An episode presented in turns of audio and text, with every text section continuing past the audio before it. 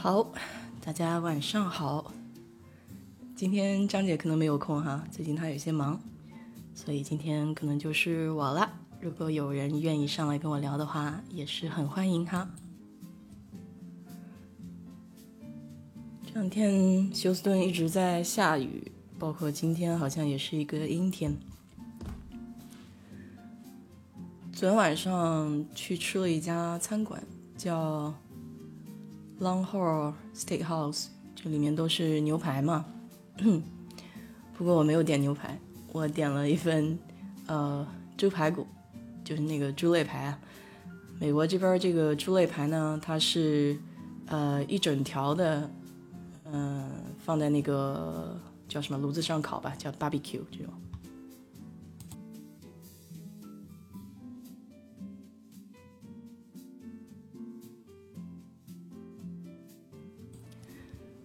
然后我昨天点的是一半，就是它可以分一半和一整条的买。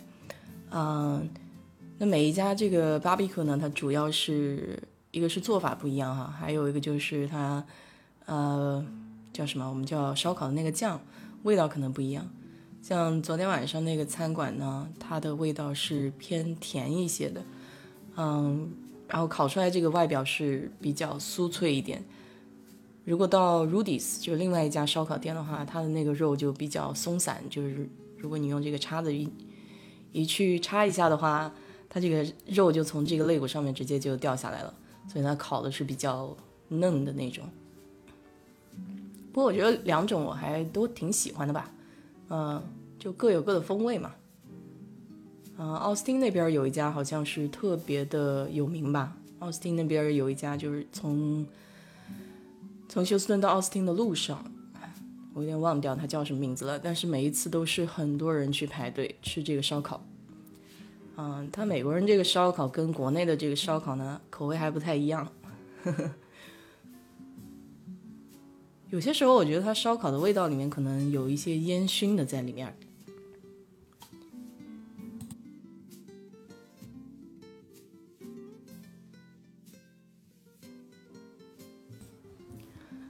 所以你看啊，前一天晚上一吃多了，第二天早上就爬不起来。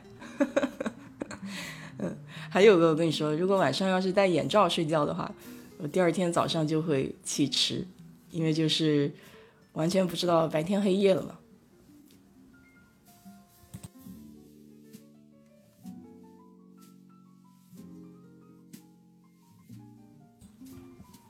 嗯，哎，欢迎欢迎哈。我说今天我也欢迎大家跟我连线哈，因为张姐和 Amy 的话，张姐最近比较忙一些，然后 Amy 她可能是有时差的，这会儿可能还没起来呢。嗯，反正今天咱们就闲聊吧，看大家都感什么兴趣，有什么样的话题想要聊。嗯，最近其实也没有什么太多的事儿，呃，因为到年底了嘛，然后就等着这个一月份。给通知了吧？因为公司里面现在不是组织架构调整嘛，就像我昨天说的，这种在美国工作就是这样，变动比较大。嗯，那么他们现在最上层的这个结构出来了，然后现在底下的人有没有受影响？大概一月份的时候会通知吧。然后我们那个大老板很有意思，你跟他聊的时候，他就说：“哎呀，我真的很不想到新年，这个通知到个人的话，对他来说也是。”很痛心的一件事情，因为毕竟都是他的员工嘛，是吧？像在国内的话，你看国内这些国企的话，那干着最起码你如果，呃，政治正确啊，只要不犯错误的话，还都不会有什么太大的问题。嗯，在美国，所以我就说我昨天还顺便看了一下很多这个网上的文章，就讲到念博士转行这个问题嘛。然后有很多是念生物的博士，不少念生物的博士，其实十之有八九好像都希望转行。嗯，但是你讲呢，在国内已经练了念了这个专业，然后用这个专业来到美国来念博士，然后毕业了以后不太好好找工作，这也是很让人很很很痛苦的一件事儿吧，说实话。所以昨天就看到有一个叫。呃，这个女生她写的叫巨阳还是叫杨杨杨菊，就反正英文啊，嗯，这个女生就在 YouTube 上分享她从生物博士转到这个数据科学数据科学师这个工作是怎么样一步一步过来的，嗯。一七年的时候吧，三年前，然后在三年前进入到这个行业之后，他还又跳过一次槽，跳过一次槽。哎呀，你看这个发音就要准确一点。嗯，反正就是怎么说呢，有有很多时候，就像我昨天节目说的嘛，就不要有太多的负担。就是有些时候这个书念多了以后，好像这头衔反而给人的负担比较大一点。啊，我刚刚看到那个陆浩赛车给我发的那个墨西哥那个小卷饼啊，那小卷饼它这个在美国这边它有两种，嗯，两种材料制的，一种是那种面面粉，就是我们普通吃的这个面粉，还有一种是用玉米面。所以我我看你给我发的那个视频里面，它像是用的那种，我们叫什么千层饼啊，就有点像，就像你讲的叫印度飞饼那种。不专业啊，还有一种，呃，它一个叫 taco，一个叫什么来着？还有一种是硬的，对，还有一种是硬的，就是吃起来是会脆的那种，嗯，就是它放油锅里面炸过的那个面饼。其实墨西哥那个小卷饼在这边特别受欢迎，嗯，对，应该是玉米片，对，就是那种玉米饼，它放到油锅里面再炸一下。嗯，比较脆，硬硬硬脆脆的。然后它上面会嗯放一些这个叫什么牛油果呀，嗯，然后还有那个西红柿丁。你要是吃那个路边的，他们这边有好多小的墨西哥卷的 food truck，就是那种餐车啊，嗯，经常会在加油站啊。就德州这边哈，我我这边我不知道其他地方。就休斯顿这边，他经常会在这个加油站啊，或者说有一块极东的空草地上，然后他们有几辆这种餐车，大部分都在卖墨西哥的吃的。嗯，他们喜欢放那个生洋葱丁，就这个洋葱丁都不是熟的，我就觉得有点烘，就是我们可能我们南京话叫烘哈，就是就是有点冲，就是所以我一般不加那个洋葱丁。哎，热红酒啊，厉害！我觉得你应该上前跟我聊一下这个热红酒是怎么制的。我还没有喝过热的红酒，很神奇哎。啊，你讲酒，突然讲到昨天那个，我就超市里面买了一个那个叫美酒啊，他们，哎，小日本那个叫什么 C H O Y 什么一个牌子的，呃，它那个酒里面是放了那个，你可以看到那个梅子在里面，哎，可好喝。就我我以前没尝过这个日本的这个美酒嘛，因为现现在这个超市里面的这个美酒都是，呃，美国本地产的，当然它配方可能是亚洲的这种，嗯，喝起来味道还真的很不一样。就是小日本那个酒，它喝起来是第一口感觉有那种清酒或者白酒的那一点点辣的味道，嗯，但是你回味的时候呢，又很有那个梅子香，嗯，就是。然后再再到你喝完已经下肚了，你舌头上还留有一点清香的那种感觉，哎，突然就觉得很不一样。这个美酒还可以制成这样的，很很厉害，很厉害。所以我就说，在吃的这个上面，确实有很多怎么说呢，博大精深的内容在里面。你看，这时候我就需要陆浩赛车，还有张姐。给我这种储蓄的内容在里面了，很多很多这个背后的知识哈，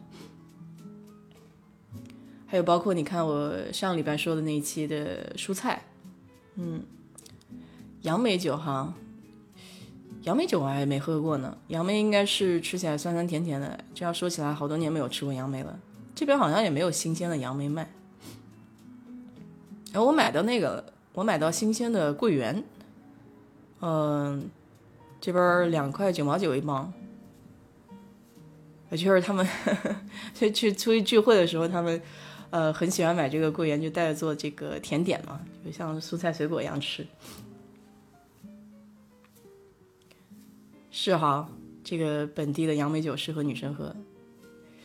对我现在发现，我现在发现哦，就是还是喜欢喝偏甜一点的酒，倒不是特别甜，就是像你讲的有一点微甜，我就觉得非常好。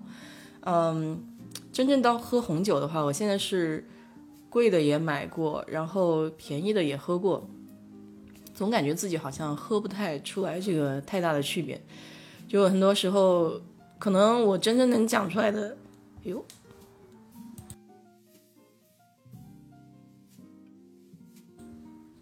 哈哈哈没关系啊，欢迎他，欢迎他捣蛋。那我就说，真正真正能讲出来，就是我我舌头上能感觉出来这个红酒的不一样，只能说是涩的感觉和那个稍微一点叫什么，他们叫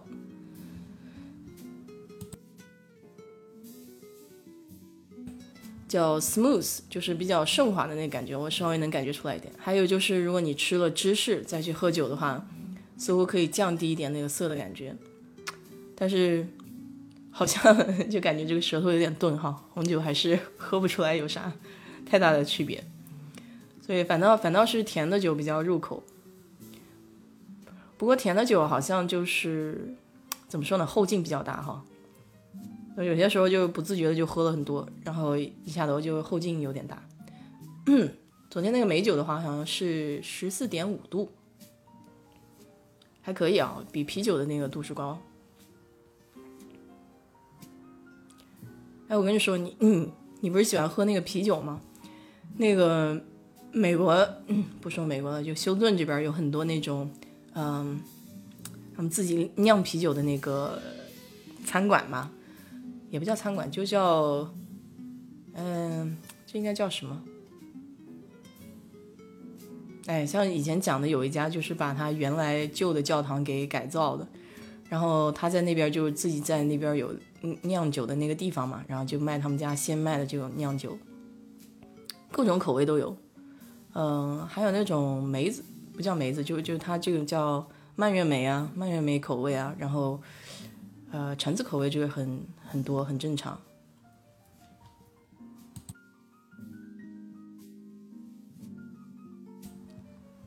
嗯，就各种各样口味的这个啤酒吧。不过要讲起来的话，我估计。你应该是比较懂行的。我们这边有一种叫 Blue Moon，就是蓝月亮的那种酒，是有橙子味道的。但是超市里面买的那个真正就是瓶装的这个蓝月亮和呃，我们这边有一家叫卖鸡翅的，叫 Buffalo Wing，呃，那家鸡翅里面有一个叫 Blue Moon 蓝月亮的这个酒。就是喝起来就不太一样，我估计可能还是跟这个鲜榨的和鲜榨的和这个叫什么瓶装以后的这个口味口感上还是有很大的区别啊。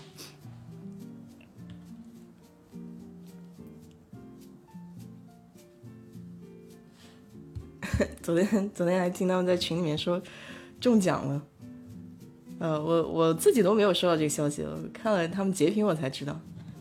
哎，我那天也就是兴起来，他我看他们有说什么第一第一届这个比赛，我就说啊，那就顺便报个名吧。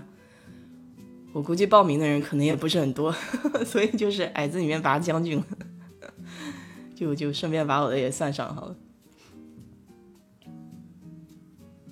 啊，对了，想起来昨天晚上还追尾了是吧？哎，我昨天真的就是莫名其妙，就开车在路上嘛。准备回家，然后外面正好就下雨，哎，其实好像有一阵子就没有下那么大了。昨天那个雨就是下的还有一点点大，然后靠近我们家附近那边，呃，就开始有点汪水了嘛。哎，它这边排水系统不太好，就特别是我们家附近那一块儿，稍微有一点大的雨呢，你就看到那个路边那个水就开始开始往上漫了。呃，然后就正好是路过那个有一个小学吧。哎，下午四点来钟，哎，不知道为什么那边还是很堵，然后就好多好多车。我前面是辆校车，然后我就停在那边吗？哎，我跟你说这个事情，我想起来也觉得有点意思，就是我就想着说换一个道吧，我就从右道换到了左道，结果换到左道没有多久就被后面一辆车嘣撞上来了。哎，其实当时撞的时候还有点儿。他那个速度还有点快，我跟你说，嗯，就一下子轰撞上来了，然后就想，哎，好烦啊！就遇到这种事情最烦了。然后下车一看，那个地上全是碎片，带我吓。我想，哇，不至于吧，撞这么严重？然后后来蹲下来看的时候，看那个屁股下面，OK。然后因为下雨嘛，车又是黑的，你想找那个被撞到的地方，好像还有点不太容易。地上都是塑料的碎片。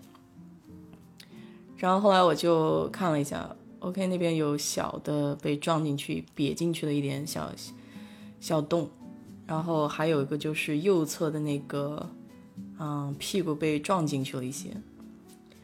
哎，后来我看这个墨西哥小哥出来，身上也全是泥巴，啊，满脸那种，哎呀，好倒霉的那个表情。嗯，车上还坐了另外一个女的，啊，正好又下雨，你知道吧？头发刚洗的，下车也很烦，拿了一把伞。然后那个小哥开始跟我说话，然后我跟他说英文，他说呃不懂，不懂，不懂，no English。然后就这样，哎呦，想费劲，一看这个，他前面都没有车牌，你知道吗？后来我看了一下，就是后来我跟着他车后面开，然后他后面的车牌是一张纸贴的。这个在在休斯顿这边有很多这种贴纸的车牌，你要注意了。大部分这种贴纸的车牌呢，大部分哈，就有一些是新买的车，可能是真的隔一段时间才会有有牌照。那有一些就是你一看已经过期好久了，他这种车你就要注意了，很多这种车是没有保险的啊。甚至这个车里面这个人有没有驾照都很难说，所以被这种车撞了以后呢，嗯，怎么说呢，就是很难找到负责人吧。我一看他那样，我猜他可能没有保险，然后是不是也是这边的黑户，所以讲就就就能私了就私了算了。后来他说他要打电话，他意思就是说要打电话给一个懂英文的人，然后我就。我就我就说你不能跑呀，就是因为我很怕这种，他们叫就是撞了就跑这种，因为上次我就遇到过一次，就是撞了就跑，然后停车场里面撞了就跑的更多，嗯，后来我就想，OK，他他就说不要在那个路上堵着后面的人嘛，我就把这个拍了照片，其实前面就有警察，我就当时也是傻了，我就没有喊警察过来，呃，然后我就说 OK，那那我就跟着你吧，我也不知道他要停到哪去，然后。我我在开车的时候，就突然发现有两辆黑车从我旁边过去了，因为都是黑颜色的。他开的是那个呃本田的吧？哎，不对不对，那个那个叫什么？嗯，Acura，就是本田还是丰田上一端的一个一个汽车品牌。然后后来我就找了一下照片，我看到他的车是那个牌子。然后我才我才看哦，我才去找这个牌子的这个车，我差点就跟丢了。我跟你说，因为他开的也比较快。然后然后后来他就到那个小学校里面了嘛，找了一个地方停下来了，然后打电话给他的亲戚，啊，然后就是 开始跟我讲英文了啊，他意思就是说他们没有钱啊，嗯，他没有钱，然后我说那。没有钱也不行啊，这个就我就说你赔这个三百块钱吧，就是后面这个撞的这个，其实肯定不止了。我是觉得他可能拿不出来那个钱，所以我就讲的稍微低了一点。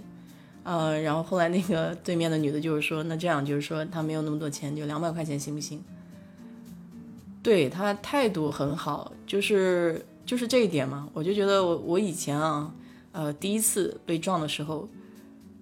是一个那种只能说是亚裔吧，但是会说中国话，可凶了。我被他撞了，他比我还凶，你知道吗？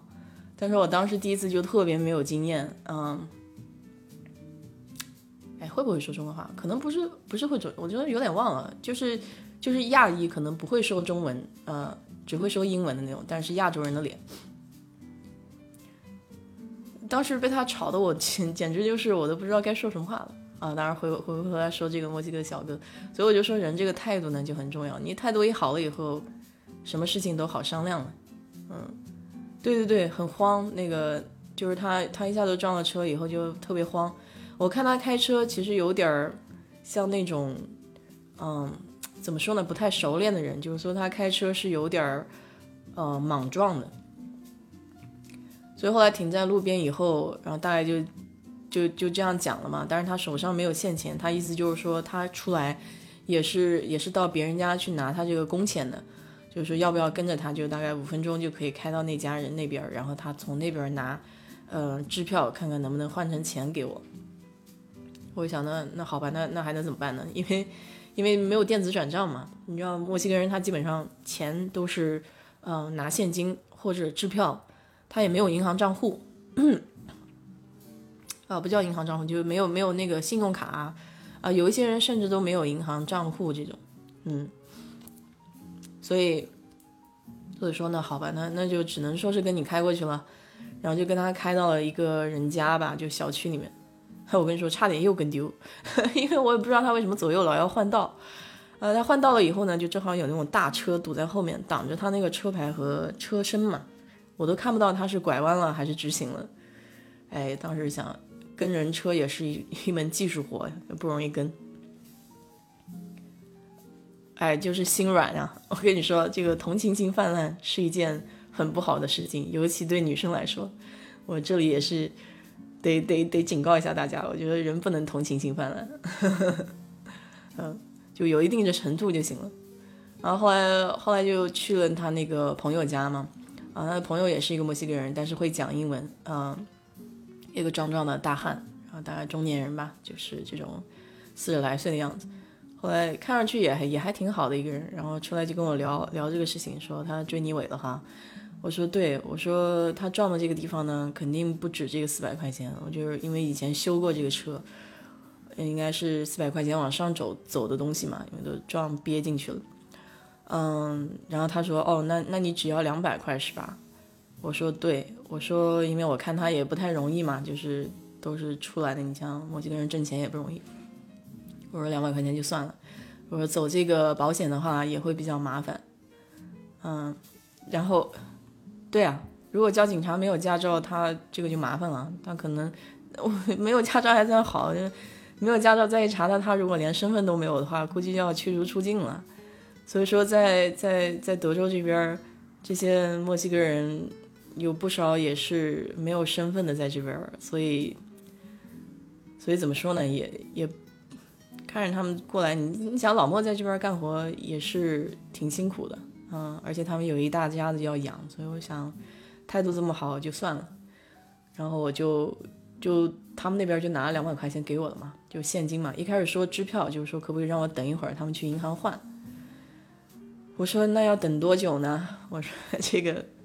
就着急要回家嘛，嗯，他也讲不出来多久，因为那时候快五点钟了，那银行也差不多要下班了，所以你拿支票到银行去换钱的话也不太实际，呃，他让你第二天过去，那不太可信。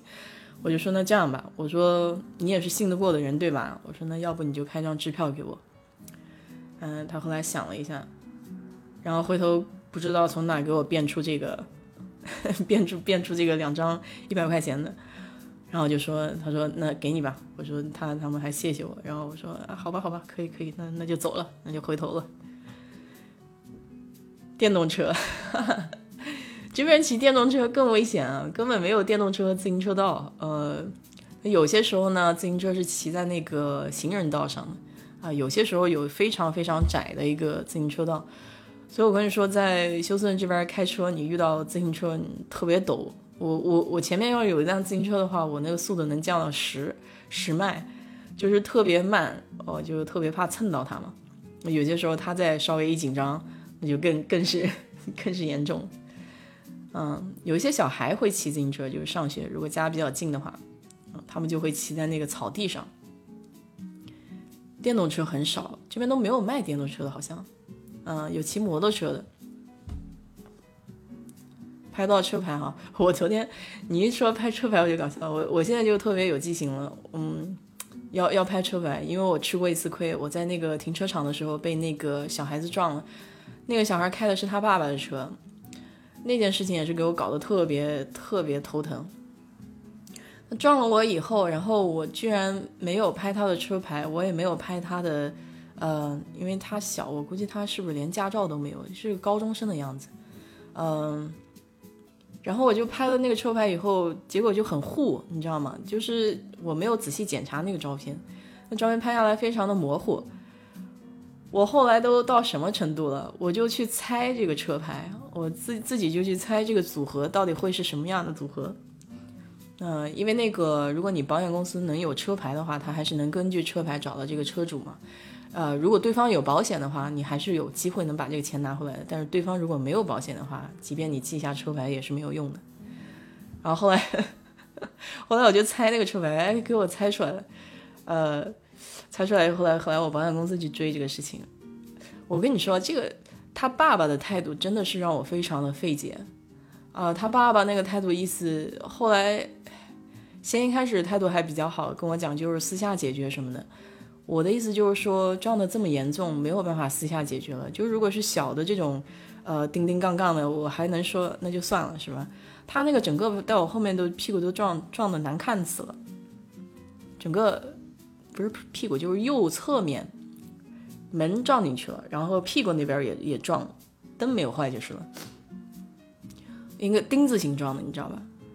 啊，然后后来后来后来我就说，我跟你撞这么严重，我没有办法不走保险公司，因为我确实不知道那个该多少钱了，嗯，可能会比较贵，就特别是德国车这种零配件，在美国这边又超贵的。然后后来一估测，确实挺贵的，我跟你说，嗯，大概大概花了花了可能有将近两千块钱呢。啊，他爸的态度怎么差呢？我就跟你说，先一开始还跟我说私了算了，因为他不想保保费涨嘛。我说我说私了可以，但是你这个钱你得，就是说这个估出来这个价格你得，你得把我这个能够涵盖是吧？哎，他他那边还不肯给钱，还要把这个私了，然后我想哦，好吧，那什么情况？他意思还说我也有责任，我说怎么可能我有责任？完全不可能是我的责任。在停车场那边，我我我是停下来的，他是往往往我身上撞的，我可能我怎么可能有责任？我就觉得他这个态度特别不好，就推卸责任的这种态度，所以我就一直就要跟他搞到底。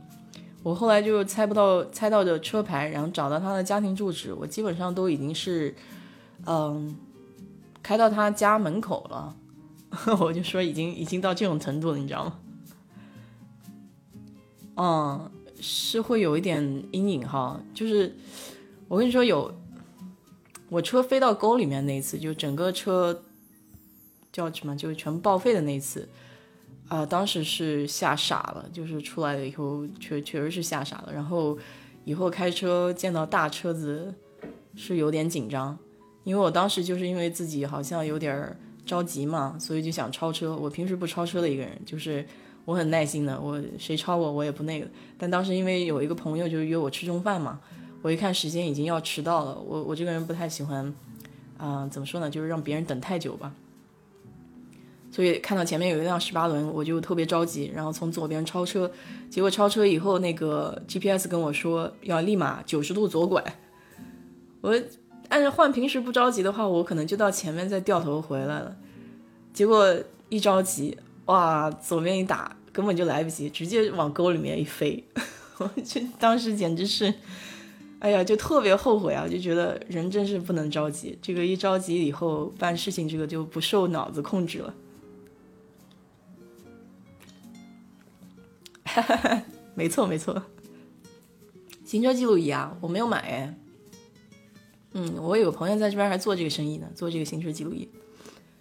嗯，可能还是有必要的吧。但是就像我跟你说的，就是在德州这边，如果你碰到一些老莫，他也没有车保，然后你有这个行车记录仪也没有用啊。嗯，你总不至于说因为一个撞车就把他弄得就驱逐出境了吧？这个这个好像也有点大。啊，有些时候你遇到这种情况，就只能说是认倒霉了。我其实追尾被追尾了好好多次，就是停车停停这个等红灯的，就哪怕后面没有车，后面没有车，然后那个车就是不看灯，哗撞上来，这种情况还挺多的。我有时候一看后面没有什么事儿，我也就让他走了。还有一次是在那个高速入口的地方，啊，大家排队嘛，然后就是上那个高速。也是，就直接追尾了，在屁股后面。上班的路上，然后我看人家态度比较好，然后再看自己车没有什么大碍的话，我基本上都不太会计较这些事儿。嗯，是的，呃，就是怎么说呢？就是他有程序可以走嘛，呃，反正你就是对方有保险，你就直接把保险拍下来，驾照拍下来，然后。有些人呢会喊一个警察到这边来一个出警记录，就是警察作为第三方嘛，给你记录一下，就当时的这个情况是怎么样的。然后最后就是你们互相两个保险公司扯皮呗。像追尾这种，就是后面车的全责，呃，你是不用担心的，因为你自己的保险公司肯定能要到全款。我跟你说，还有一次特别搞笑，还有一次是我的我的错，就是在纽约那边，不是纽约这个车都特别挤哈，然后停车子他走那个小巷子走，哦，我们家那个就。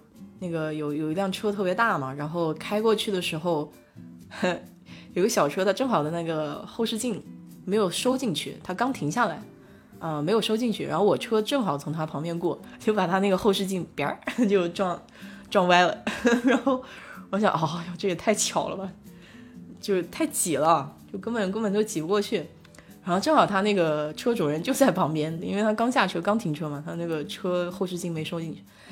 然后后来一想，哎呀，真是烦人，然后就打就给保险呗，然后就把保险给他，然后驾照给他，然后就就走人了，然后也没有警察，也没有那个他他到时候喊我的那个保险公司给他赔，哎，当时也没有赔多少钱哈，我我我具体不知道多少钱，可能后视镜这个撞歪了，他那个车可能比较便宜吧，但是我自己撞，我自己还干过一次蠢事儿，就是嗯去看房子嘛，他那个停车库是一个棚子。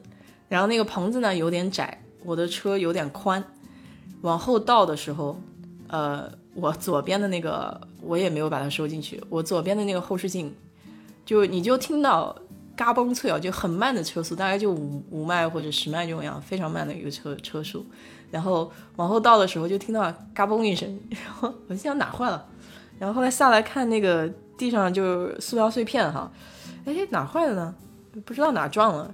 然后再一看那个镜子，哎呀妈，那个镜子 被撞歪了，哎呦，然后就好好痛苦啊。然后我就嗯用那个遥控器，它那个镜子里面不是可以动嘛，就是呃就是框子坏掉了，外面的这个塑料框坏掉了。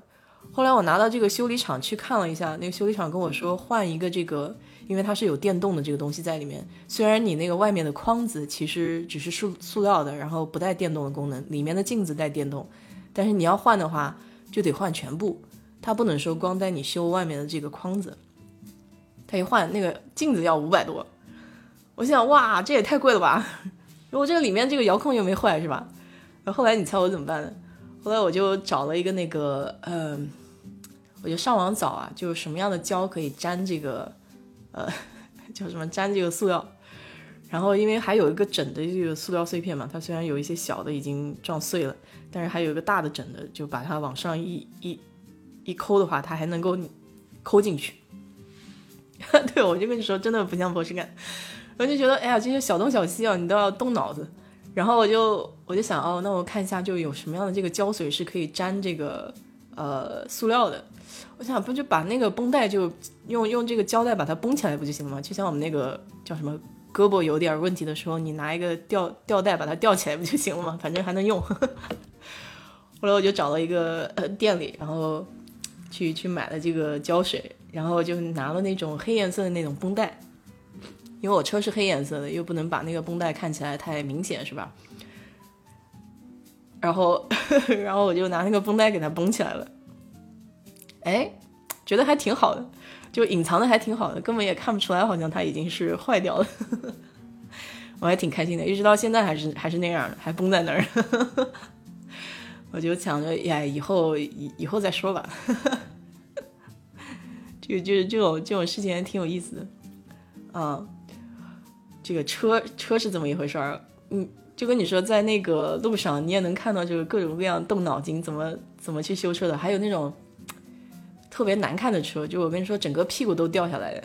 你在你在这边也能看到，就是路上那些车被撞的惨不忍睹的，然后，啊，大概也不大愿意去修了，因为本身车子也比较旧嘛。哎呀，整个屁股都掉下来，然后想哇，好难看呀。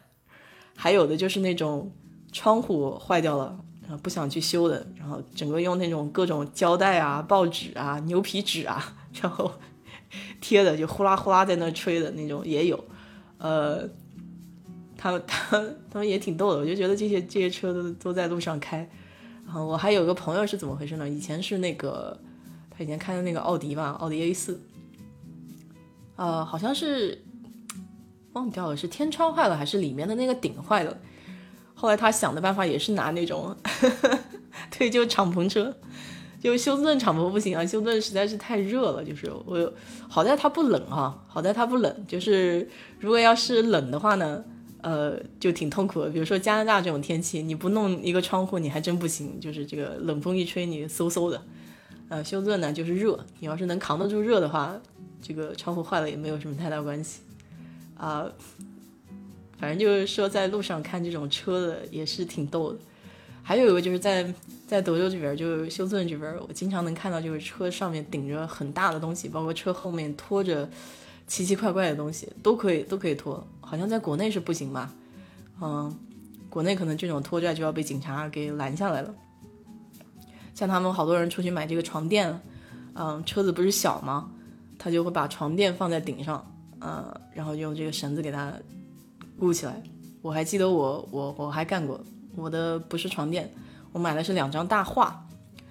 对，国内可能要管这个长高宽，呃，我们这边好像就管的比较松。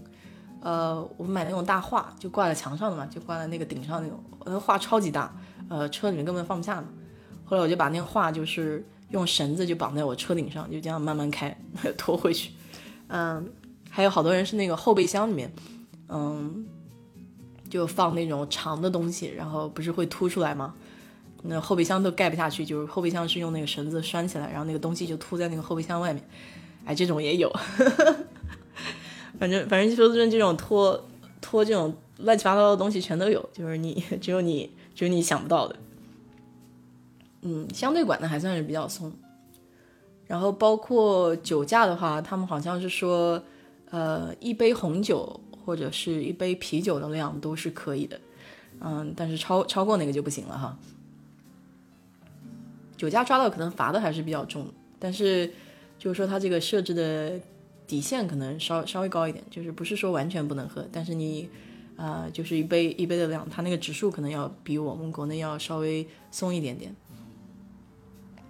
不过我后来也是才知道，就是说如果你要是酒驾被抓到。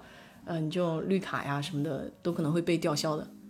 我想，哦，这个 还挺严重的哈，我都不知道，是吗？酒酿圆子都不能吃啊？蛋黄派里面有酒吗？是发酵的那种酒是吗？那还管的挺严的。哎，不过不过，你想，国内还有代驾呢。你就想不通这些人为什么不能找个代驾就算了，那喝的太多了，而且国内人又多嘛，他又不像这边，你像休斯顿晚上到，你如果在酒吧里面玩哈，到晚上一两点钟就凌晨的这个时候，你这个路上基本上没有车，就是你就想怎么开怎么开就这种，当然有警察在旁边就是了。我的意思就是说你在路上你根本也撞不到人，就是。你最多就是说，他可能撞，就最后撞到一个柱子，或者说撞到这个路边路边这个坎儿上去了。国内就是你夜里面走，你不管到哪儿，人还挺多的，啊，就还是很容易出事。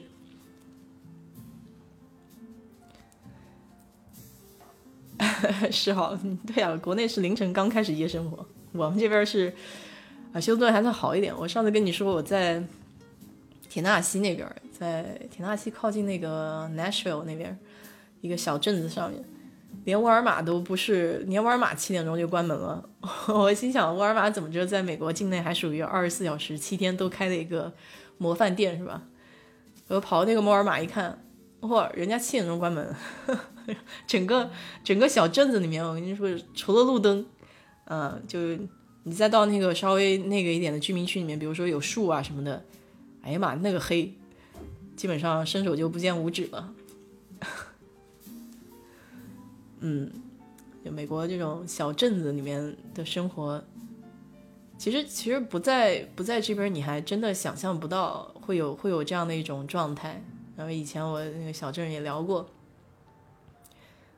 就想象不出来啊！哈，就是他们其实，在小镇里面有很多人是待了一辈子的，然后。很多镇子呢是属于在两个州之间的那种高速公路的旁边，反正它它所有的这个镇子这个洲际公路上面都可以看到嘛。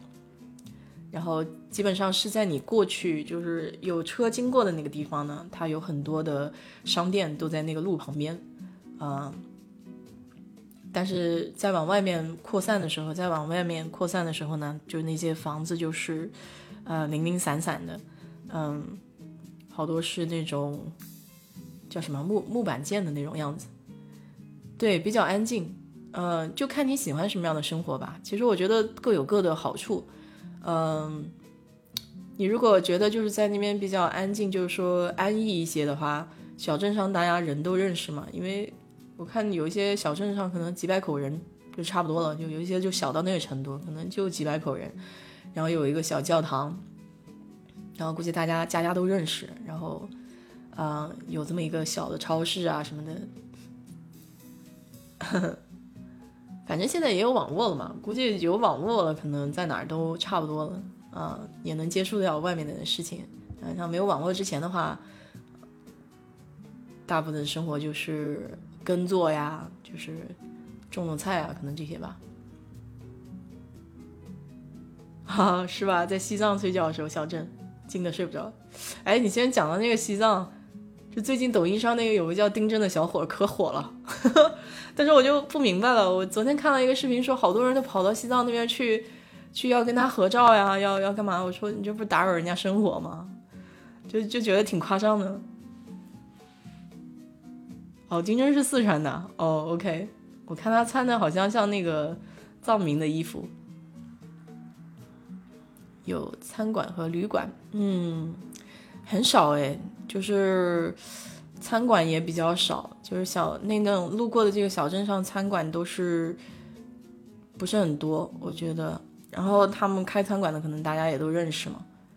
嗯，我估计啊，像这种小镇，可能就做他们叫这个 p o l l u g 就是每家每户自己带菜过来吃这种，搞这种聚会应该比较多。嗯，你看这个，像五六十年代的时候，他们。邻邻居之间的关系都特别亲密嘛，包括现在他们也讲，就是说美国也进入一种状态，就是大的城市也属于各家各户不太，嗯，不太说话，就越大的城市越是这种情况，反而是小镇里面可能还是保留这种传统嘛，就过年过节的时候大家会一起坐在外面就是吃饭呀，到到一家子后院里面就大家带点菜啊来做 barbecue 啊，就这种人文的氛围会更好一些，就邻里的关系会更亲密一点。嗯，我觉得有有些时候这个火的也是挺挺挺，哎，怎么说呢？抖音还是有毒吧？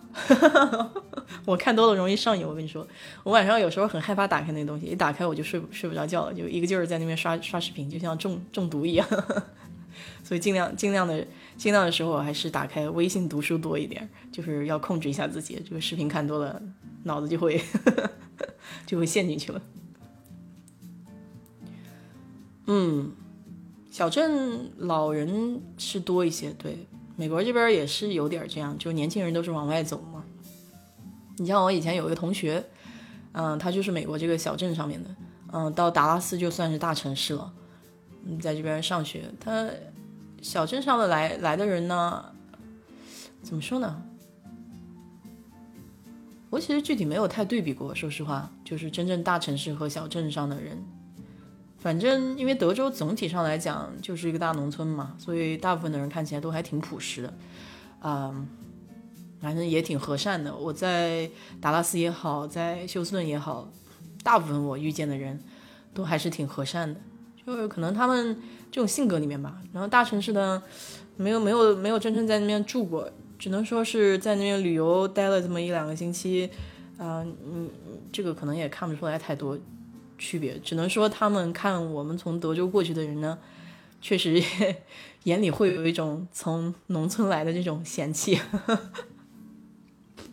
特别是你像我老板嘛，他不是古巴籍的人嘛，他在这个德州待了有个三十多年了，以前是西雅图那边的，那德州待了三十多年，总归口音里面就有一点德州话的那个口音嘛。我们到俄勒冈那个波兰那块儿有一个小酒吧里面吃饭，人家看你是从那个德州过来的，一听就是德州口音。那我看他那个眼神呢，就是有一点这种稍微嫌弃的眼神。但是怎么说呢？你就说这个东西啊，也是看个人的这种，哎，理解哈，就每个人看可能看出来的东西是不一样的，兴许人家没这个意思，然后你自己觉得你自己是乡下来的，你就觉得人家可能有这个意思。我有些时候是这种主观意识。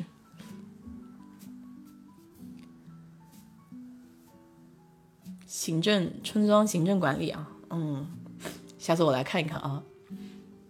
它反正应该是一级一级的嘛，呃，到乡到县，呃，说不定也是独立的，因为美国这边好像各级各级单位都是有点独立的这个权利，就是因为它不是中央集中权嘛，呃，估计它可能会归，呃，归归归县里管，嗯，最小的应该就是县级了。我感觉他们好像是不是没有这个村级的这个概念？嗯，户口是吧？他没有户口的概念。我感觉美国这边没有户口的概念。嗯，差不多，就应该是我的理解哈，不知道正确与否。但但是我感觉是啊，因为他的地又属于他自己的，你想是私人的嘛？包括原来从休斯顿到呃达拉斯，现在不是要建那个铁路吗？我跟你说，都讲了好久了。哎呦，我感觉五十年能不能建好还是个问题呢。它中间就会路过那种个人农场啊，人家不给地啊，就是不给建，所以就是会有这个问题啊。你建铁路，你在中国没有问题啊，这个地就征收了，就政府的地啊，你只是租用嘛。那在美国这边就不行啊，他得一块一块就去谈，这些都是私人的这个地，我说不让你建，那你还真就是没法建的，因为法律是保护我的，保护我个人的这个财产的嘛。嗯，地，你像可以买地，但是耕地我不知道是怎么回事儿。但是它这个地有不同的用处嘛？嗯，如果是建房子的地，就比如说是私人住宅的地，好像是，嗯，我不知道是不是政府统一管理。但是我我其实看过一次，就是拍卖。我有一个美国同事，他很喜欢买地嘛。那他上一次带我看的时候是在政府的网站上，然后有这种地拿出去卖，但是这个地你只能做私人住宅用，他一小块地你去拍卖，我去超便宜，我跟你说。当然他他拍卖了以后也是他自己有这个渠道啊，他买很便宜买进来，然后他再出去卖，就是放在网上再去卖赚这个差价，就是我我私人买回来了以后我再拿出去卖就行了。啊，国内是有征收立法哈。对，美国这边你包括买房子也是，你买房子的话，这块地也是属于你的，嗯，但是它地下有一个矿产权，包括有一个上空权是不属于你的，就是呃，矿产权可能是属于政府的，就至少在休斯顿这边啊，不属于私人。然后包括上空领域，啊，你房子上面多少米以上，这个也不属于你的。他这个都写的很清楚，然后，德州这边你想矿产权，就是他怕这个房子底下有这个能能有石油嘛？哇，一挖这个石油，可能也看情况哈。我觉得有一些说不定可以私人争取，就是说你拿到这个矿产权，或者说，嗯，到时候这个即便开采到了油，也要给你，他们叫 royalty，就是呃，这个应该怎么翻？反正就是他，他有多少利润要分你一些，嗯，你像我们公司那个打油井也是的，包括达拉斯机场那个附近那个打到的那个油井也是的，就是如果那个地是属于私人的话，他每年还要付给那些人钱的，那这个这个地主的话就一辈子不用工作了，那个是很多钱，我跟你说，所以为什么你在那个啊那个地方叫什么来着的？South Dakota 还是 North Dakota 那边，就是北达科达还是南达科达？好像是北达科达那边，就有一阵子不是发现了一片油田吗？然后那边就是带动了好大一片产业，然后很多有地的人也都也都发财了，就是因为只要你打了那个钱都会给你，给你一部分，就是，嗯，是的，只卖地皮，然后包括那个商业地皮也是买卖吗？就你从普通的这个，嗯，商业地皮的话，这种信息可能会稍微就商业化的东西可能会稍微没有那么公开一点，就是你自己需要有内部的这个消息了。但是但是如果是私人用地，比如说私人建房子，它在这边的话都是公开的这个公开的这个信息，你自己想要买的话，你都可以从那个网站上找代理，然后去买，甚至你自己去买也行，还省了这个代理费。只不过就是说有些合同啊、表格啊，嗯，可能会麻烦一些。美国石油公司跟国家买开采权，嗯，呃，在在美国境内我不知道，但是在其他的国家是这样的，就是比如说你在巴西那边，嗯，你就要跟政府合作，就是跟中国其实是一样的，就是比如说我们公司在中国也是，那必须要通过政府的，就是你没有私人的这个权利去开采，必须要跟政府合作，然后你还要给政府付钱。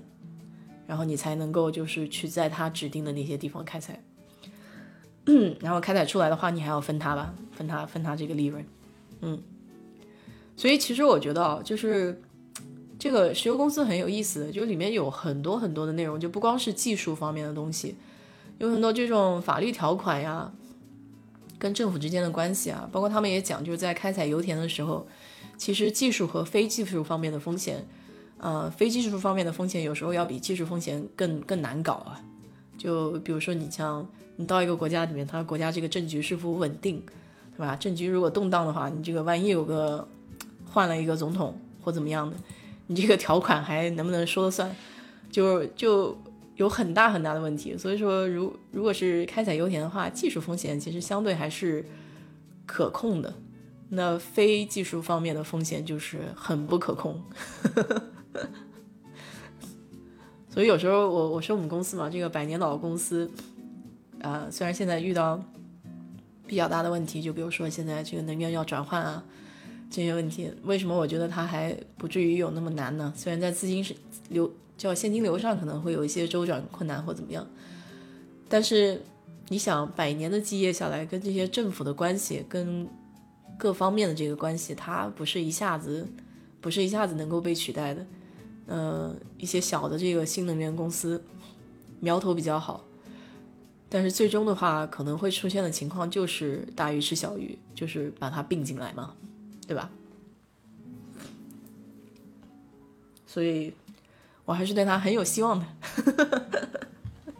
因为人家说瘦死的骆驼比比比马大，是不是过于乐观了？其实以后我觉得是更多更多趋向于合作了，嗯，合作共赢的这种态度还是还是比较好的，就是能让大家都有都有利润赚，然后大家都能够往前进，这样的态度是我比较喜欢的。哎，我我想也是吧，就是二三十年应该还是没什么问题的，就下一代的话可能就再说了。嗯，想一下我上个礼拜还干什么？嗯，对我今天不就说开会嘛，就是公司里面开会，现在都集中在这个上午的时候，因为和那个别的国家开会要有这个时差。其实你想想看哈，就是以后这个发展下去的话，嗯，就是就特别是这个在家工作就都可以了以后，我觉得会有很多很多被。更加创新的这种形式会会会出现吧？就国与国这这种联系，你想，我觉得应该是会更加紧密了。说实话，就是打破这种怎么说呢，一种地域的限制吧。虽然还有时差的问题。你想，今天我在我在这里工作，只要我的呃啊，特别是五 G 以后要是 达成了哈，这个网络的速度已经不受任何影响了。你说你在哪工作不一样呢？你说我那个。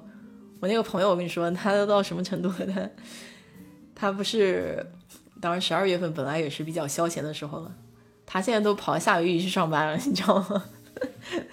我跑到夏威夷去上班，早上五点钟起了，因为那那儿也有时差，他早上五点钟就醒了，然后他下午干到两点钟，因为我们公司是属于灵活工作的时间嘛，下午两点钟就下班了，两点钟之后他就去爬山去玩，在夏威夷。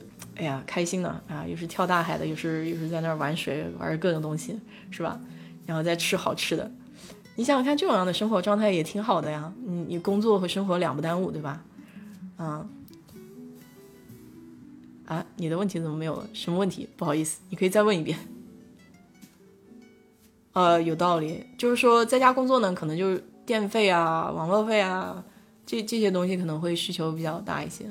还有就是，如果就是说 social 呢，他们这边说这个社交的这个情感联系可能会稍微痛苦一些。就比如说你像他们领导啊，都是喜欢每天看到人的，就是为什么他们跟我们开会的时候都特别喜欢视频，因为因为他们是属于这种呃，我们叫什么社社社交达人。他喜欢每天在办公室里面溜达溜达，然后看看自己的员工啊，聊聊天啊什么的。你如果真正搞技术的人，他其实是不喜欢这样的，他他反而是觉得是打扰了他，就是他自己没有办法专注的做工作嘛，就每天这个喝喝咖啡啊什么的，一一天这个时间就变得非常碎啊，尤其是编程的人，就是他需要一段时间非常非常专注，嗯，他们是非常倾向于在家工作的，呃，然后因为因为他也不需要这种说跟人。打交道是吧？那么那个像像像领导，反而是很喜欢跟人打交道的。但是我我倒是觉得啊，呃，其实视频是个好东西。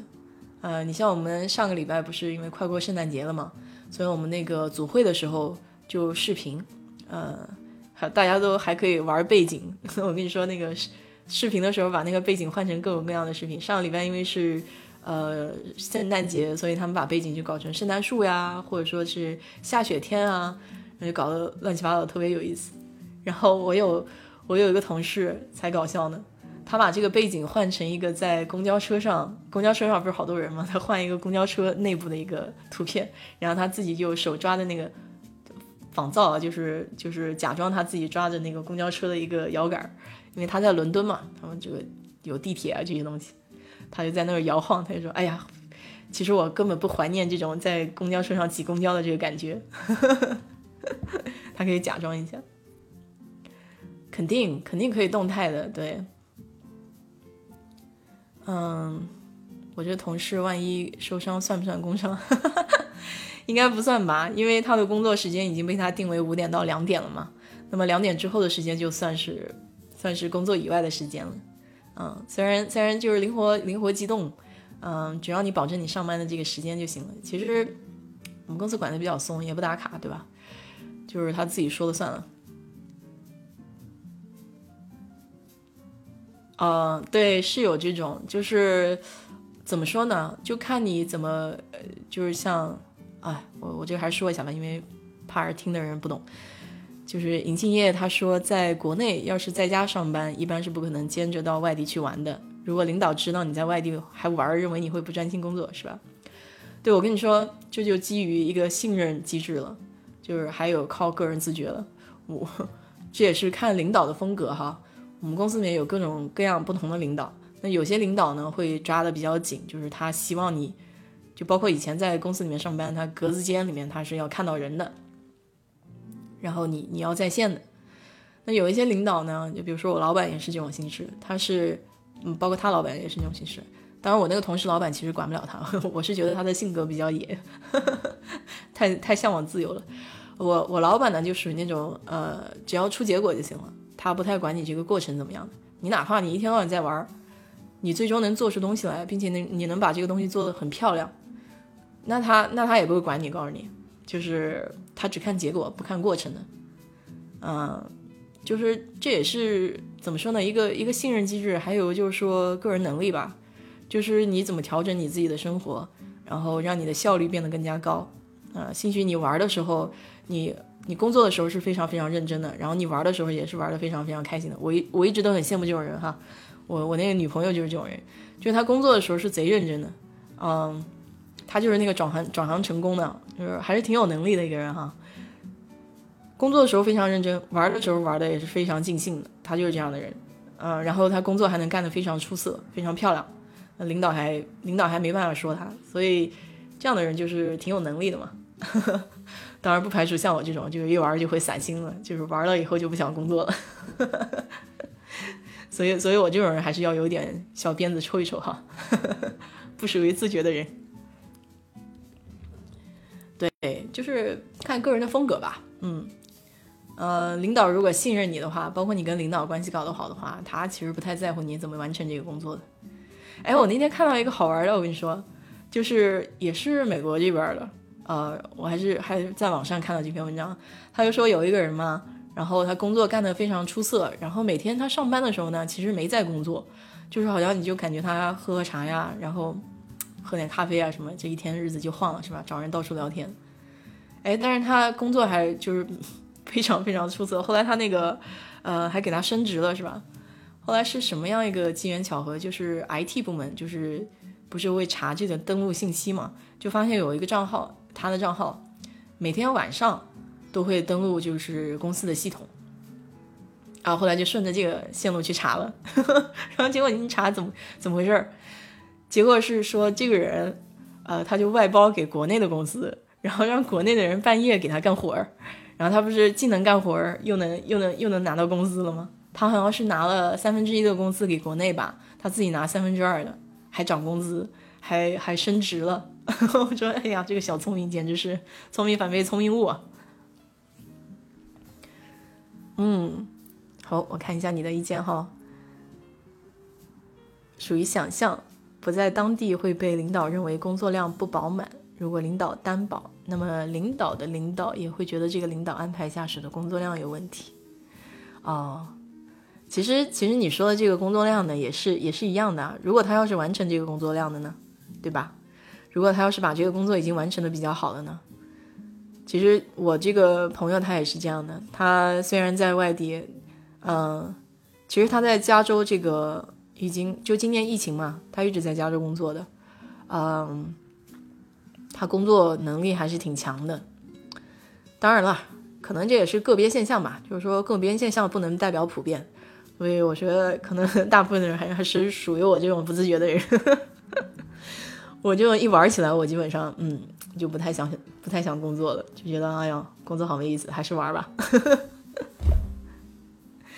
嗯，是的，就是，哎，你这么一说，就上面的领导，我我又想到那个那天谁说的一个，哎，其实我跟你说，抖音还是有好内容的，我我看上面有一个讲的也是挺有意思的。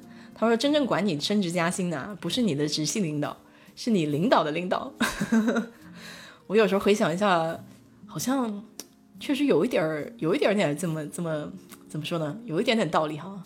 当然，你的直系领导其实是嗯反馈意见给上面的，就是说，如果你要是能让你的领导的领导知道你的工作信息，或者说知道你这个怎么说呢？你的能见度比较高的话，那确实是很有帮助的，嗯。因为大部分的情况呢，领导的领导对下属不了解，他是通过你的直系领导去了解你的工作内容的，啊，如果你要要是能够越级，让他也了了解到你的工作的这个绩效的话，那肯定是事半功倍啊，就是最终你的评分肯定会嗖嗖的，是吧？所以这这要看个人了，有些时候嘛，不说嘛，在公司里面，嗯。啊，他们说的就是说贵人哈，就是你要是能遇到这么一两个能够提携你的人，呃，已经算是很不错了。要要比你自己就是苦埋头苦干要来的快得多。但是贵人就是可遇不可求啊，不是所有人都能遇到。是的，对吧？一定是这样的。如果你上面领导对你有了解的话，一个就是说你工作能力好的时候。其实对你的直系领导也是有好处的，他会认为你的直系领导就是管人有方嘛，就是说叫什么慧眼识英雄是吧？就是就识人比较厉害。其实这是一个双向的互利的一个一个一个好处。啊，我也记得我刚进公司的时候，有一个比较年长的，嗯，年长的师傅吧，他以前跟我说过的一句话就是说，你你的工作。其实是为了让你的老板脸上更好看，所以说，所以说你工作好的话，你自己的直系领导脸才会漂亮，是吧？然后呢，上面的领导呢，嗯，看你直系的领导干得好，那自然的这些好处肯定就是你们组的了。过不了这关，感觉越级哈，这要看你怎么看了。实际上，我觉得呢，就是如果心胸宽广的领导哈。直系领导，心胸宽广的直系领导，其实应该会知道，就是我手底下的员工如果干得好，就是被上面的人赏识的话，是对自己有好处的一件事情。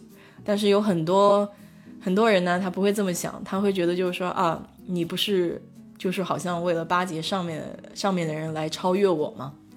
嗯，我觉得我的老板其实心胸挺宽的，就是他属于那种培养下面的人，就是说你你如果干得好，我会替你很开心。你如果干得比我还好，那我会更高兴，因为，因为是我培养出来的人嘛，就属于那种老师的心态，就青出于蓝胜于蓝，这个是很开心的一件事情。但是，哎，但是就像你说的，在哪儿还是有区别。比如说国企这个可能还是还是不行，就是说你你有一个 authority，就是说权威的问题，你如果越级的话会比较糟糕，也得看事，也得看事，也得针对事。就是说，呃，如果是做决定的这种事情，你肯定可能还是不能够越级的。就是说，还是得通过自己的领导，你你跟上面的领导接触呢，你自己的领导得知道这个事儿，不是说你要背着他去干这些事情，啊，像我的老板的话，他属于，嗯，他会把人往上面推，就是如果你你要是跟上面的领导好呢，其实是他给你制造机会跟上面的领导接触，然后你自己干得好，他脸上也有光，他是这样一个人，对，分情况，不是所有的情况都可以约。受不了的可以约，嗯，其实哦，我跟你说，那个他应该比较有经历了啊，是谁的？哎，忘了，反正一个听友吧，他就说自自己的这个执行领导就比较压迫自己嘛，对吧？就这个情况也都是有的。我想，我想工作，大家这个工作其实不管是在国外还是在国内也好啊，可能情况会有不同，但是有些委屈啊，或者说一些事情啊，你说归归类的话。很多大类还是挺相似啊，有些公司的管理模式，小领导管组内利益分配，大领导管分给组多少量。对对对对，我觉得就是这种领导之间也是要把这种责任给规划清晰的。如果这种规划不清晰的话，也会造成底下的局面比较混乱嘛。嗯。所以你出来了是吧？执行领导带你入行，然后你选择厉害。哎，嗯，我我就是这么感觉哈。其实人跟人之间建立信任还挺难的，特别是在工作这个氛围里面，尤其是上下级的这种关系。呃，我这个人呢，有一点就是总是把人往好的方向想。如果就是撞了墙了，然后可能再吸取一点教训嘛，就是这种。但是怎么说呢？就是这个这个过程中肯定会有很多吃亏的情况啊，或者说上当受骗啊、受伤害的情况。但是就属于吃一堑长一智吧，就只能是这样。因为有些时候性格里面的东西你也改不了，那不是说不是说所有的情况你都能把对方先想坏的，然后再慢慢往里面捡好的啊。我我好像有点做不来这事儿，所以所以我就说我所有的情况都是。嗯，站在对方的角度，先以好的这个方向出发吧。哪怕就是说，比如说你像领导暂时不给我升职，嗯，他说技术上还需要再锻炼一下，那我，那那就是说，我就我就这么想呗，那那自己多学一点东西呗，就自己就多锻炼锻炼呗。对，省得以后万一要是上去了，呃，有某个问题搞不定的话，可能跌的也比较重，所以把基础打扎实也没什么不好，就自己就自己这样这样说呗。互联网公司有不同模式，以前见过帖子分析，好像鹅厂可以直接直接点单联系嘛。哦，是啊，应该可以吧？你像我们公司也可以啊，就是你你可以直接写信啊，你们这个公司内部的这个邮件都是互通的，你如果有有事情要反映的话，可以直接向上反映。但是我是觉得，就是说。嗯，在沟通无效的情况下吧，就是包括包括我们公司还有 HR 嘛，就是人力资源嘛。你像他们，我我们中国人可能用人力资源比较少哈。其实有很多这种不公正的情况呀。我们公司的我们公司的人力资源跟领导跟是以公司的利益出发，不是以领导的利益出发，所以他是完全站在一个公司的利益角度。所以说，如果要出现不公正啊，出现这种情况的话，他会加以干政，就是加以干涉的。嗯，就这点还比较好，说实话。但是有的公司不是这样的，有的公司它的人力资源是为你的领导服务的，就是说为有权的人服务的。那么你去汇报的话，可能会造成一些不好的这个影响，就是说，怎么说呢？就最后可能会反过来伤害到你吧。所以说，所以说这种这种情况呢，就是你你得分情况。然后公司一般的老员工呢，对这种事情是比较了解的，嗯，所以我就说，为什么我们公司还属于不错？就是说很多事情并不是说只是形式而已，嗯，所以他们确实也很看重这个。就人力资源如果一家干涉的话，这个事情就比较严重了，啊，也有人因为这个事情就被劝退了，各种情况都有，对。哦，你也是哈，就是你你领导的领导想想提你，然后有个机会，哎，这个这个就是，这个就是，嗯，怎么说呢？这个就是我们所说的人情世故吧，嗯，但是我是觉得哈，不管是工作也好，就是生活中也好，嗯，尽量多交朋友，少得罪人，因为你也不知道今后在什么地方可能会再遇到。啊，尤其是像公司里面这种抬头不见低头见的这种情况，啊，哪怕是有这种机会，就是说你领导领导想要提携你呢，嗯，也要对你的执行领导表示感激吧。因为怎么说呢，我现在也是觉得，就是其实世界蛮小的，世界蛮小的，就是你你走到哪里，可能回过头还会再遇到以前遇到的那一波人，嗯，所以就尽量尽量不要树敌。就是给给自己就是留条留条退路啊。张一鸣群里批员工在群里聊游戏，员工怼他不喜欢你可以退群了，这还是挺挺开放的啊。哎呦，其实我觉得啊，就是领导要有一点宽阔的心胸。说实话，嗯嗯，真正做大事的人，这个宰相肚里要能撑船嘛，就古人都说了这个话，你要能海纳百川。你要能听得听得了意见，就是你像古代，你要如果看一下这种皇帝传的话，真正做得好的皇帝都是能听从意见的皇帝，对吧？都是能接受各种各种批评的这种皇帝。不见得所有人说的都对，但是如果人家都不敢讲话的话，你这个更没有办法改进了。尤其是你要公司跟国家也差不了多少，你说光听这个表扬的，人家都把你捧得好好的，你还怎么改进啊？因为人孰无过，对吧？整个公司也是这样，你想公司运作的好，只有各层各级都敢于说自己的意见，才有可能改进。当然不能说我们公司就是没有这种情况哈，其实我们公司也是比较官僚的，因为有些时候就觉得就是哎，跟国企也是有点像的啊。但是相对呢，在小的一个氛围里面还是比较开放的，至少我的直系领导他是比较能够容纳意见的。那他至于他上去怎么跟他的上面的领导怎么打交道，那可能就是他的事情了。在他一个小的氛围里面，他能做到这样，我觉得已经挺不容易了。九零后，哎，不是现在现在老师会说嘛，就是零零后、九零后是吧？啊，一不高兴就就就直接就不上班了是吧？那人家得有这个财力啊，得有这个实力是吧？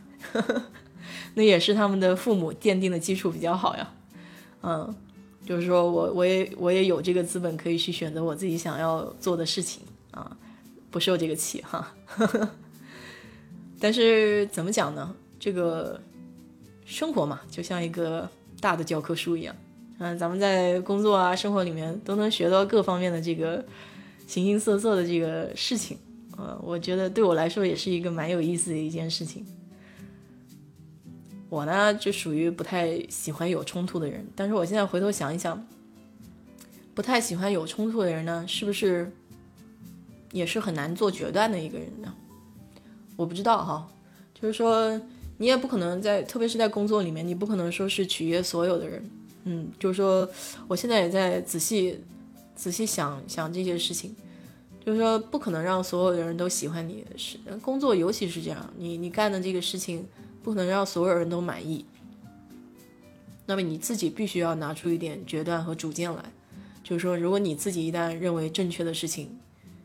你就应该坚持下去，就是说，嗯，还是要有一点自己的信念吧。说实话，哎，这也是我那天跟我老板聊的时候聊的这个事儿。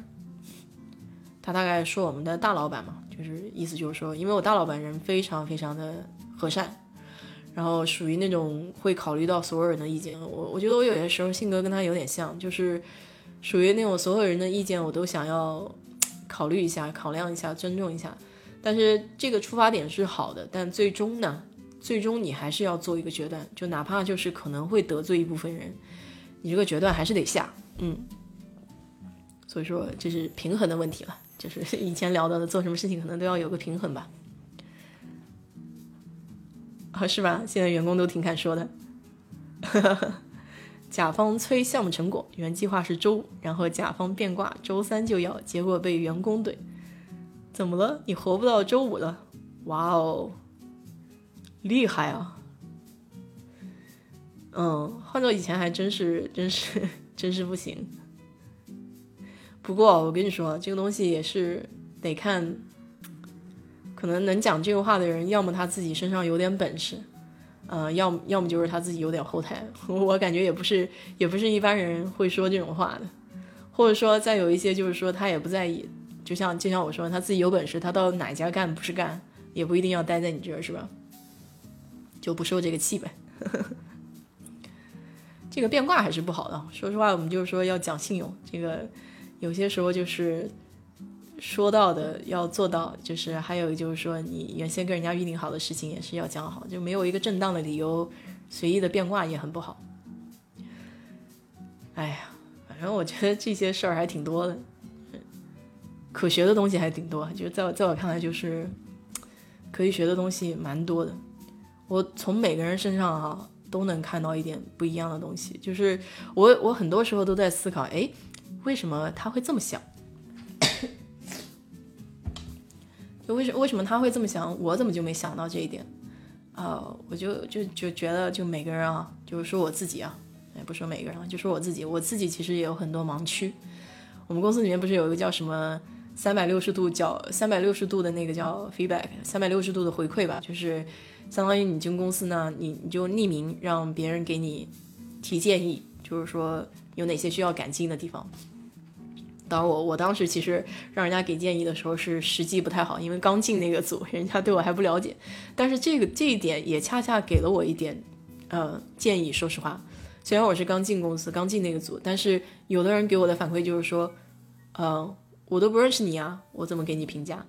然后这点给我的反馈就是说，嗯，说明我这个人其实没有太过积极的去了解别人，就是说你不能等到别人来了解你，啊，再再去。做事情对吧？你应该自己从自己的出发点，就是说更加积极主动的去了解别人在干什么，然后，然后把把自己跟别人关联起来。就是说你刚进到一个组啊，你自己应该稍微活跃一点，不能等到别人说来来招呼你。所以这这也是给我反馈的一点。我当时是觉得其实有情绪化的。我当时是接到这个回馈意见的时候，我我还蛮情绪化的，就是我的情绪就是说，这个人好像就是嗯。可能不喜欢我吧，这种这种感觉，我我现在回头想的话，很多事情不要用情绪去看，你你稍微理性一点去看他这个，就是你说每个人给我的建议都是希望我变得更好，从这个出发点去想的话，你就会想哦，可能我自己这方面确实做的不足，才让他有这样的一个印象和感觉。就是，哎，我昨天看了什么了？哎，反正他的意思就是说。其实我们是改变不了别人的，我们要改变自己哈。从自己的角度去出发，有哪些点可以可以完善，可以完善。哎呀，不完美啊！要是完美的话，那就啥都不用干了，是吧？其实完美也不见得是好事儿，而且而且我也不认为我是一个追求完美的人。嗯，我觉得有点缺憾也也挺好的，也不见得是完美都好，因为太完美了容易对别人也苛刻。我我就是属于那种。嗯，怎么说呢？同理心比较强嘛。其实我会站在对方的角度上想很多事情。嗯，再有就是说，可能再去想一下这个原因，就是说，哎，为什么他会这么想我呢？是不是我我确实有哪些地方做的不足？我跟你说，这一点啊，也有一点不好，就非常非常不好，就在感情的问题上，这点是很不好的。嗯，你生活中这个没有问题，你可以想，就生活中啊、工作中啊都可以去想这个事情，比较客观。但如果在感情里面呢？其实我觉得，哎，不要这么想，因为感情里面，如果你一旦在自己身上找很多责任的时候，就哪怕对方很渣，你也这么想的时候，其实是一个怪圈，嗯，你你自己千万不能走进这个怪圈，走进这个怪圈以后，你自责太多了就不好了，因为很容易被别人就是怎么说呢，伤害到。嗯，你你你提啊，你提问题啊。是的，我觉得感情里面还是要有点自我，嗯，就是迷失自我的感觉非常不好，而且有些事情，嗯，是相互的。如果你完全一方面的自责的话，非常非常不好。我就劝诫，不管男生女生都不要有这种思想。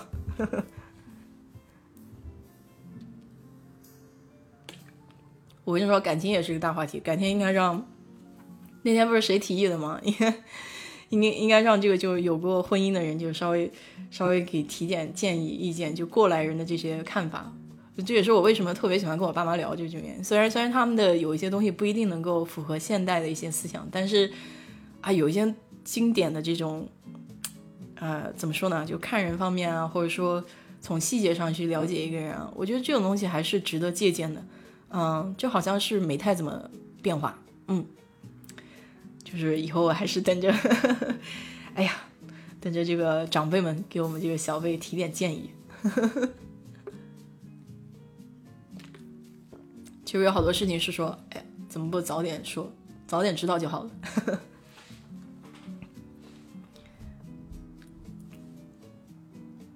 啊，你说的这个问题呢？等着你提问呢。嗯。哎呀，今天准备干嘛呢？是哈睁一只眼闭一只眼，那是婚后，婚前看准人。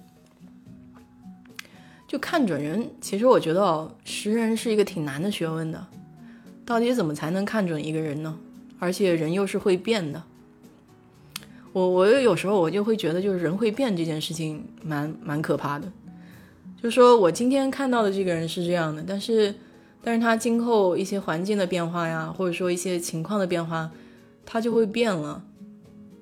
哎，你这个东西就感觉好像很不可控啊，不可控。你像我我爸那个年代，好像感觉还是不是还稍微好一点？因为毕竟这个大环境变化上来说的话，哎，也不对，他们那一代其实也是翻天覆地变化。你看我爸就没怎么变，我也不知道这个东西你到底怎么看人。你看我妈就看的挺准的。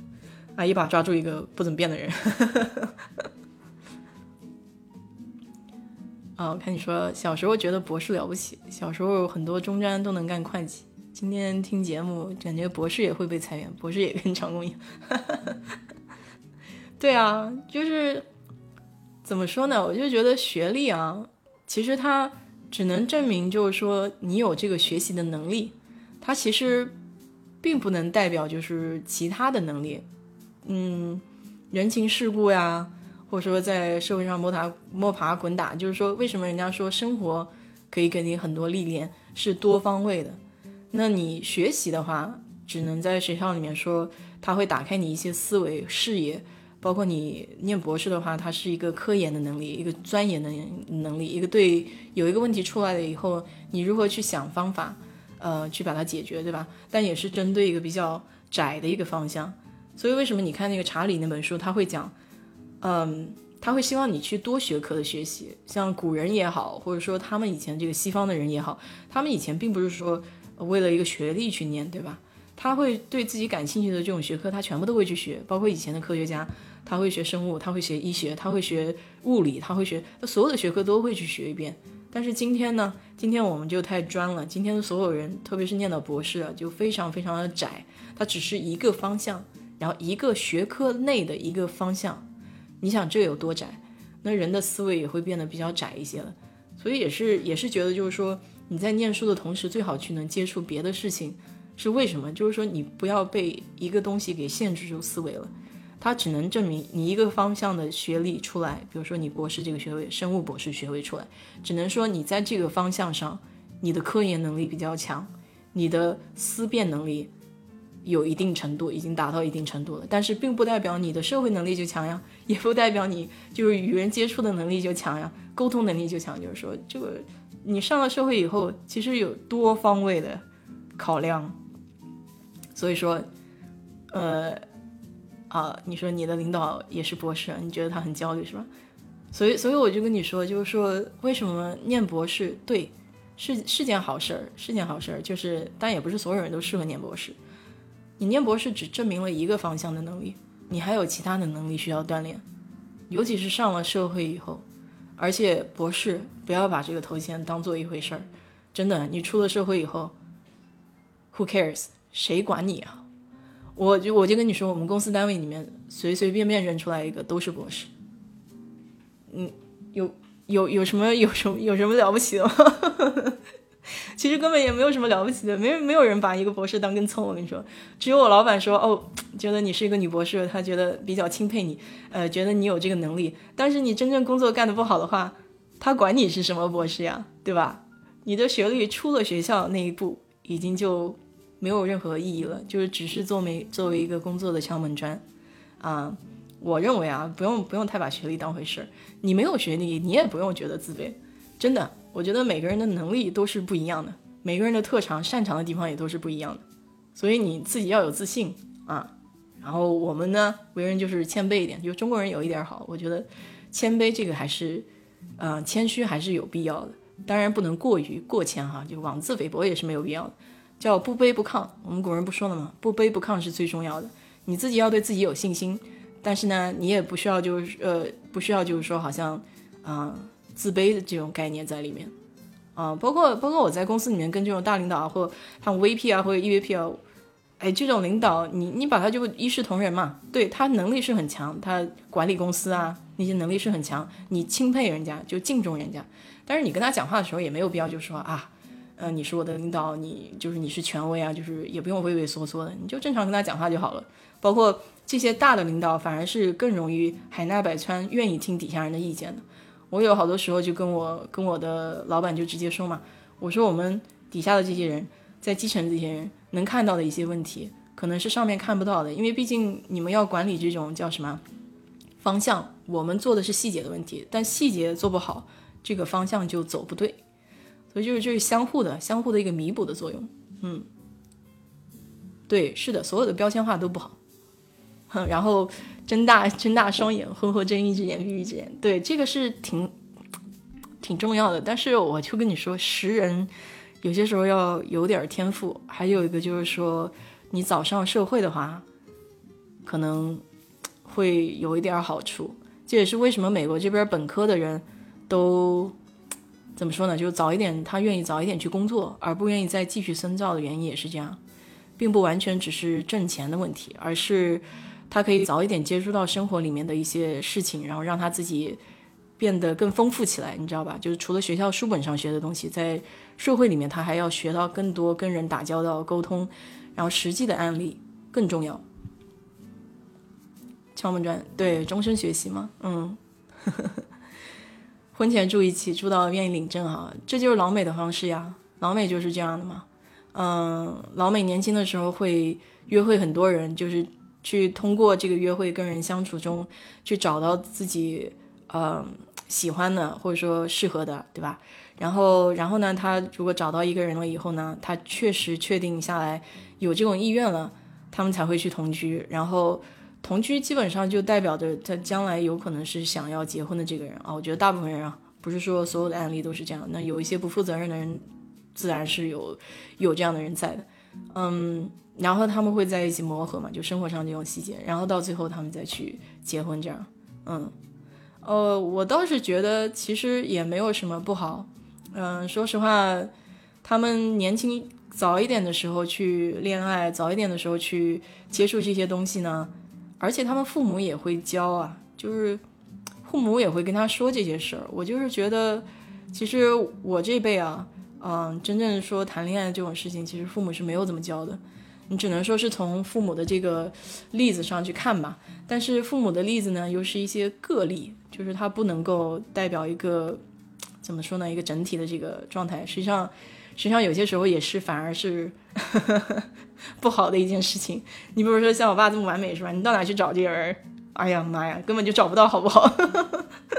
那他设的标太高了，我老是我老是老是跟他说，我觉得你这个标准设的太高了。现在看人都看不到跟你差不多的，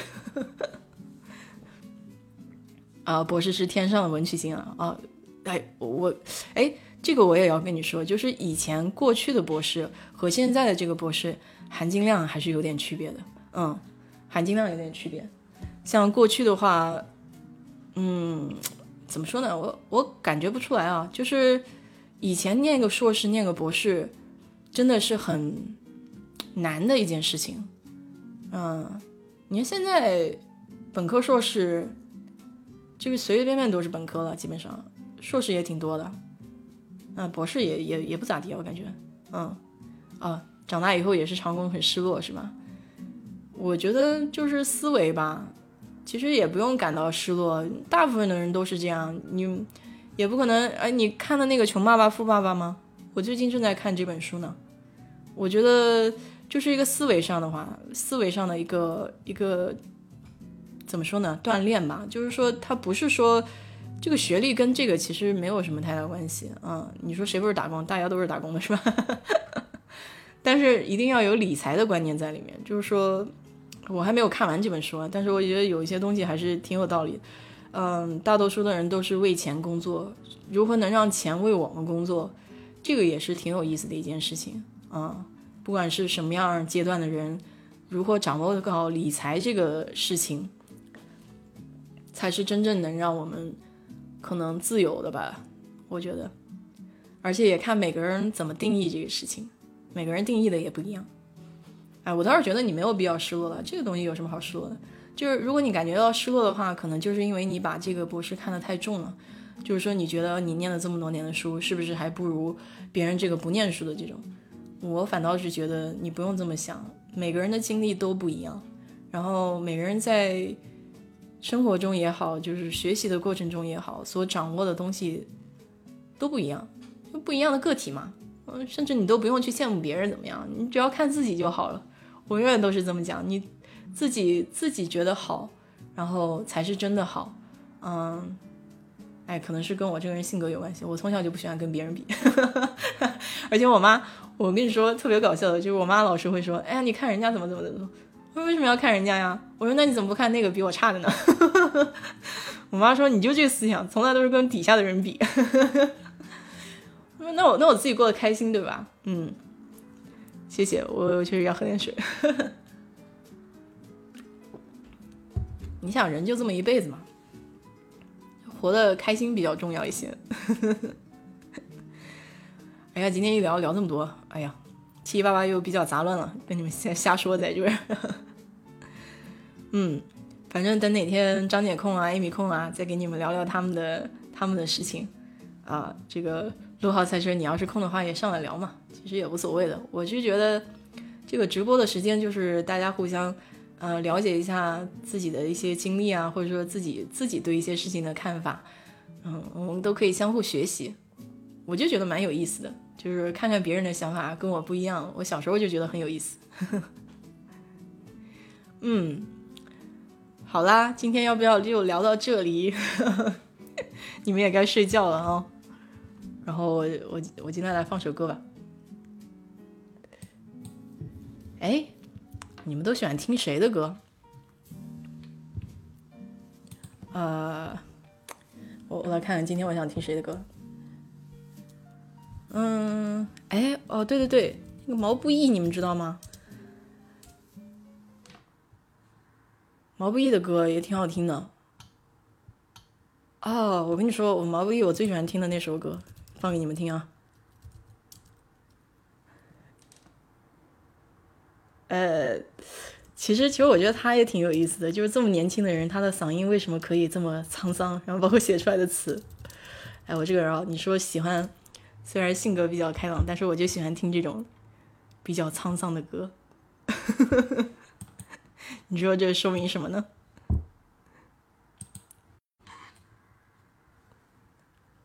哎，等一下啊，找一下这个。哎呀呀呀呀！等一下哦，什么？不好，这个网络速度不太行。我现在急需要五 G，同志们。